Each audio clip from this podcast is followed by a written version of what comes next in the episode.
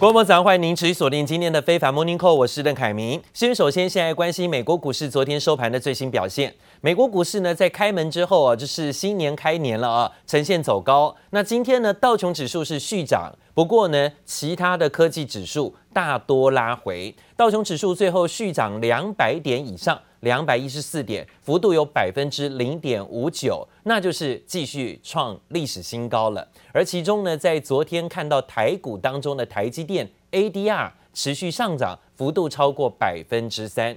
而美国股市周二科技类股遭逢卖压，特别是包括苹果电脑还有特斯拉的股价涨多拉回啊，所以呢，导致了纳斯达克指数、标普指数跟费半指数是收黑的啊。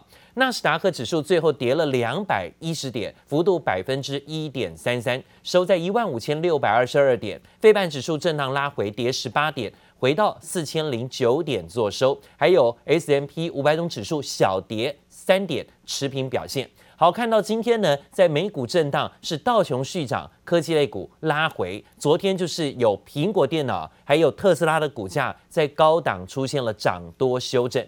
好，讲到说苹果电脑其实去年以来的表现相当的好，持续股价呢来到波段新高。之前呢，股神巴菲特曾经声称他不再买科技股了。不过呢，二零一六年却破例的是投资了苹果电脑股价，成为了股神踏入科技股的第一档股票。而出人意外的反转，也成为巴菲特史上最好的赌注。最新数据显示呢，巴菲特光是靠着苹果电脑的股票呢，账面收益啊，已经涨超过一千两百亿美元了啊。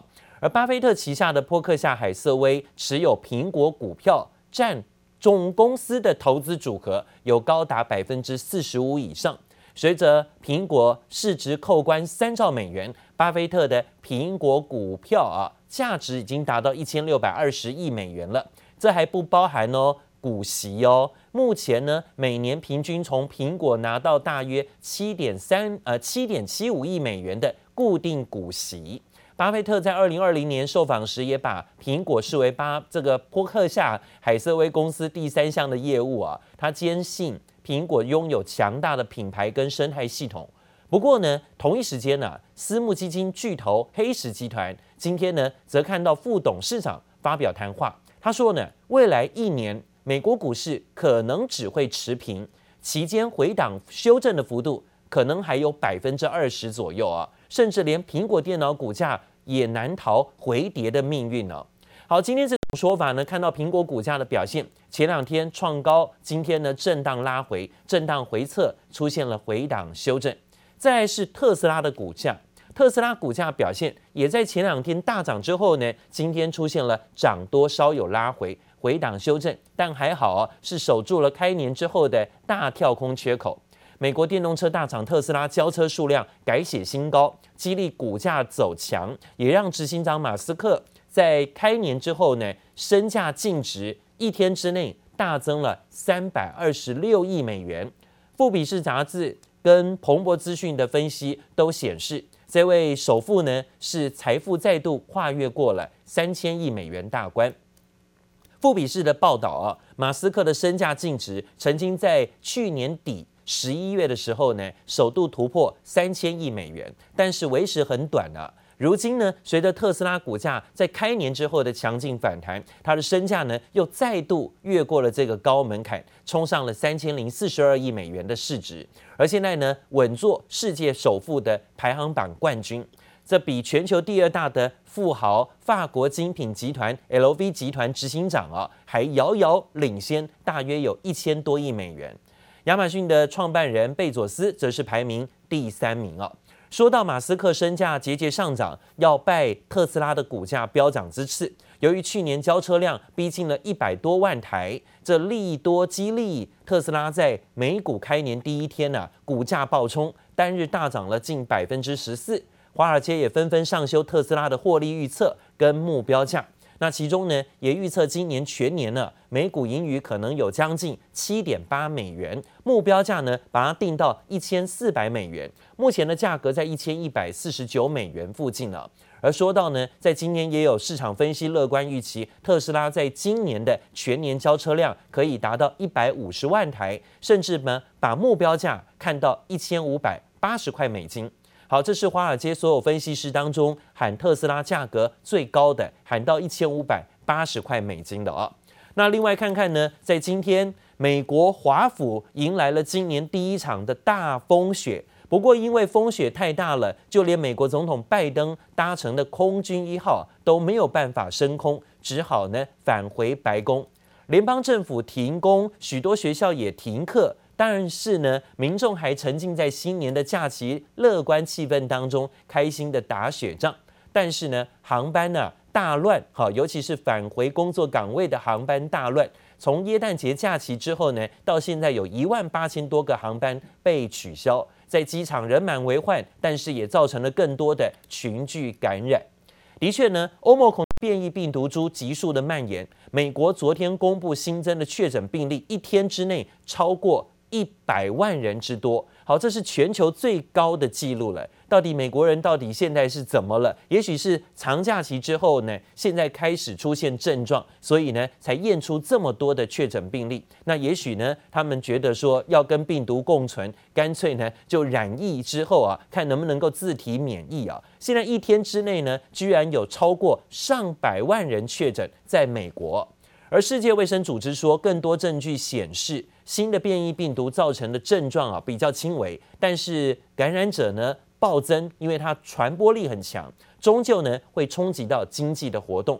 而投资人已经认定欧盟孔的导致新冠肺炎的感染潮会对已经高涨的高通膨问题继续的煽风点火，更坚定预期美国联准会会升息。市场可能预估啊，联准会在五月开始呢，就会提早升息来对抗通膨，而不是先前预估的七月。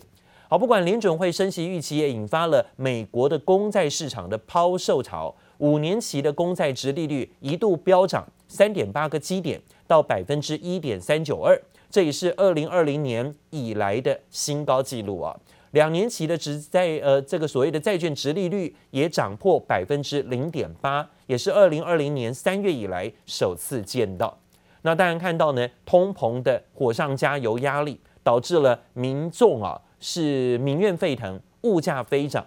现在呢，为了要抑制肉品价格不断的上涨，美国总统拜登呢最新召集了小农跟肉品商举行视讯会议。似乎呢，想透过这种总统的施压，让这些商人啊，可以在通膨压力当中帮帮忙，不要呢涨价这么多，可以动涨一些。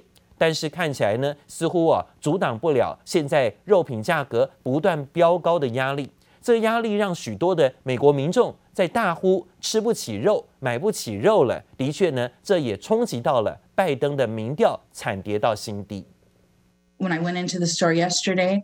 Normally, like a pound of ground chicken is usually about three ninety nine. Yesterday, it was seven ninety nine. Meats are so expensive now. I can't afford those meats. 美国万肉皆涨，爱吃肉的美国人荷包大失血，其中牛肉涨最凶，过去一年飙涨超过百分之二十。面对肉价节节攀升，总统拜登出手抑制。Four big corporations control more than half the markets in beef, pork, and poultry. Capitalism without competition isn't capitalism, it's exploitation. 把炮口对准肉品加工大厂，拜登认为美国肉品巨头垄断就是高通膨的罪魁祸首之一。为了和这些大企业抗衡，拜登向小农寄出十亿美元补助，帮助提升竞争力。That means a lot to us, right? That the discussion is happening, and that um, there's a renewed focus to the industry.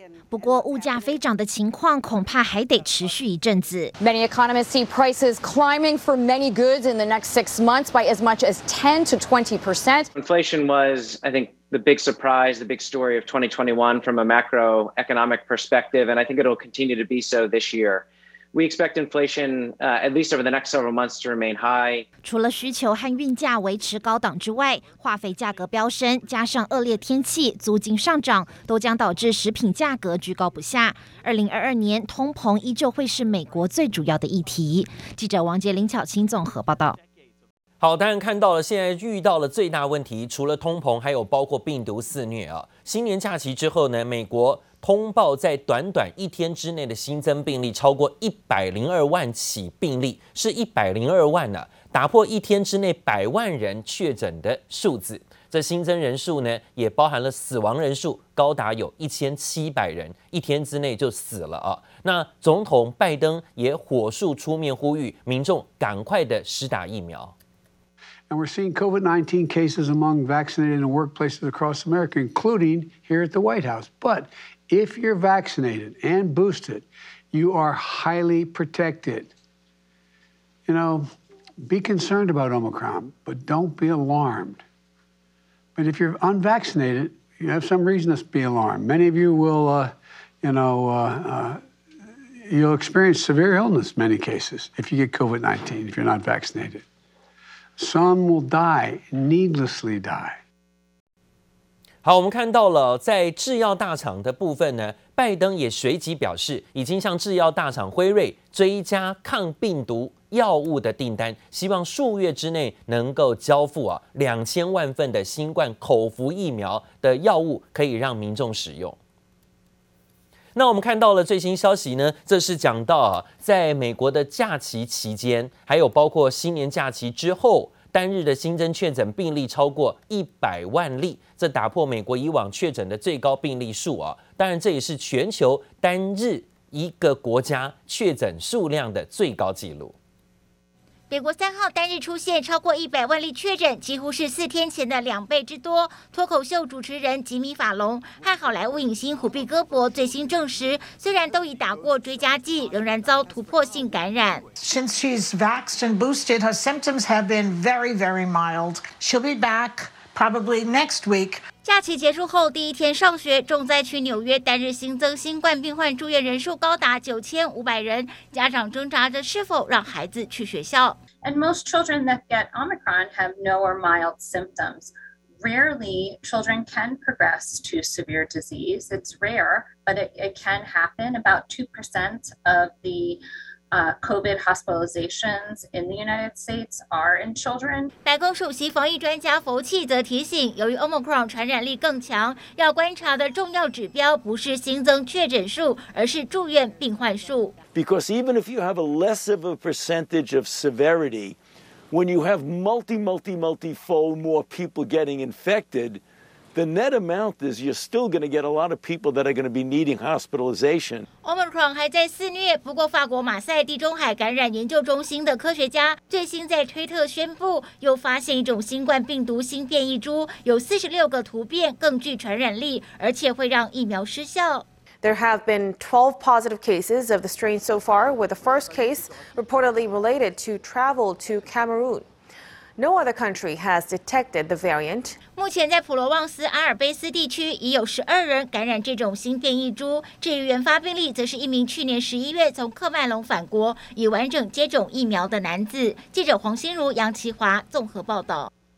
好，当然看到这样的一个冲击影响，在传染力极强的欧盟狂变异病毒影响之下啊，美国股市期货盘的部分震荡拉回，有点修正。目前道琼奇、纳斯达克、标普七指是小跌回测的。那讲到说呢，在欧洲市场也是一样，看到传染力发威。法国通报的新增确诊病例一天之内二十七万例，英国新增确诊二十一万例，双双也都创了单日新高。果然，在新年假期之后哦，真的新增确诊病例会飙高很多。在英国单日确诊首度突破二十万例之际呢，英国首相强生仍然坚持不会实施封锁封城的措施。We have a chance to ride out this Omicron wave without shutting down our country once again. We can keep our schools and our businesses open, and we can find a way to live. With this virus，继续要跟病毒共存不封城，但是会积极推动 B 计划，包括在公共运输跟商店必须要戴口罩，但不限制集会跟关闭公司行号。目前全英国住院人数大致上还在增加，但专家认为几乎可以确定都是欧盟孔的变异病毒啊。但是呢，这个毒性比较低哈。英格兰首席医疗官也说，英国的死亡率并没有随着疫情恶化而增加。法国的部分呢，总统马克宏一样排除实施更严格的防疫封城管制啊。但是法国的研究人员认为，境内出现了新的新变异病毒，这样的新的变异病毒暂时命名为 IHU 啊，这可能是新变种病毒，而且是首度出现呢在中非国家喀麦隆。法国南部已经有人传出遭到感染了。另外呢，在中国也是即将要过农历春节之前啊，中国在防疫上也不敢大意。中国浙江省宁波市的北仑区出现本土病例，三天有二十三例啊，病例高度集中在当地的一些公司厂房，包括像深州公司的厂房，病毒来源并不明确，专家。认为不能排除是误传人的可能性。当地还有身为全球货运啊运输量第一的宁波舟山港，现在呢也如临大敌。又是抢菜又是封路，核酸检测队伍大排长龙，不断重复的封城画面，最新在中国浙江省宁波市北仑区再度上演。看这这咋弄？昨天才交了，才交了。房租今天就开始封了，这还让人活不活？刚才俺老表给我打电话，那个啥，地铁停运了，他本来想来俺这边的，也来不了了。每一个小区都是在做核酸检测。你说这到什么时候才能解禁？估计少说得一个礼拜了，半个月、一个月都有可能。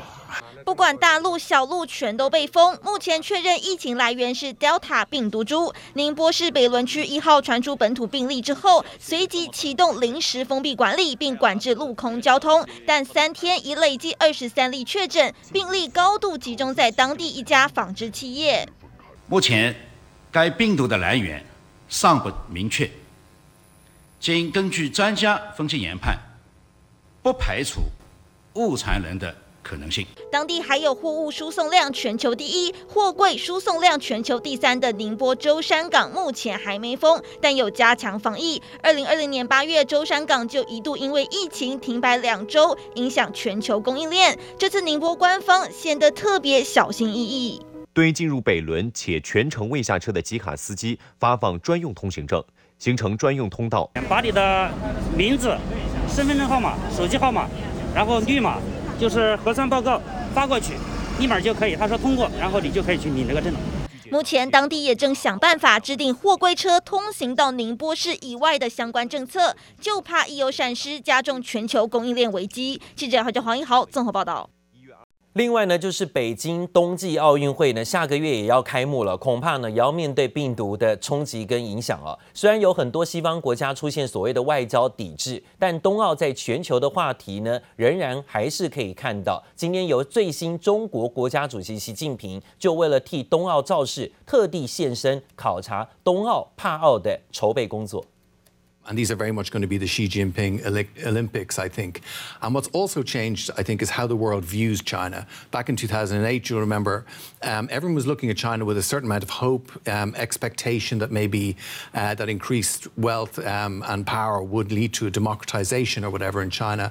And I think most of those uh, ideas about engaging with China as a way of driving change have largely been um, swept aside now. 习近平最近几天先后到了国家的冬奥展馆，还有包括运动场啊，进行实地的了解、筹备的工作，也探望慰问运动员，还向大家致上新年的祝福。但是呢，在昨天，中国东京奥呃北京的冬季奥运会。倒数这一个月之前，主办单位啊正式的来颁布了他们颁奖典礼当中啊的相关元素，包括颁奖舞台、纪念品，还有颁奖跟领奖的相关人员服装。但是呢，在颁奖服的设计却遭到网友嘲讽，有点难看。